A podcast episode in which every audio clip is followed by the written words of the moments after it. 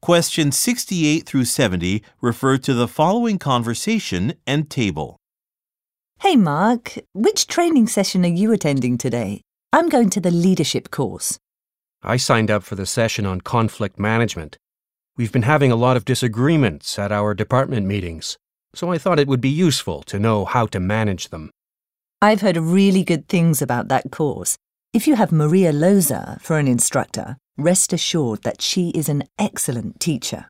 Unfortunately, she's not leading it. I heard that this year she is lecturing on how to give presentations. Really? I took that course last year with a different instructor, and I learned a lot of useful skills from it. Hmm.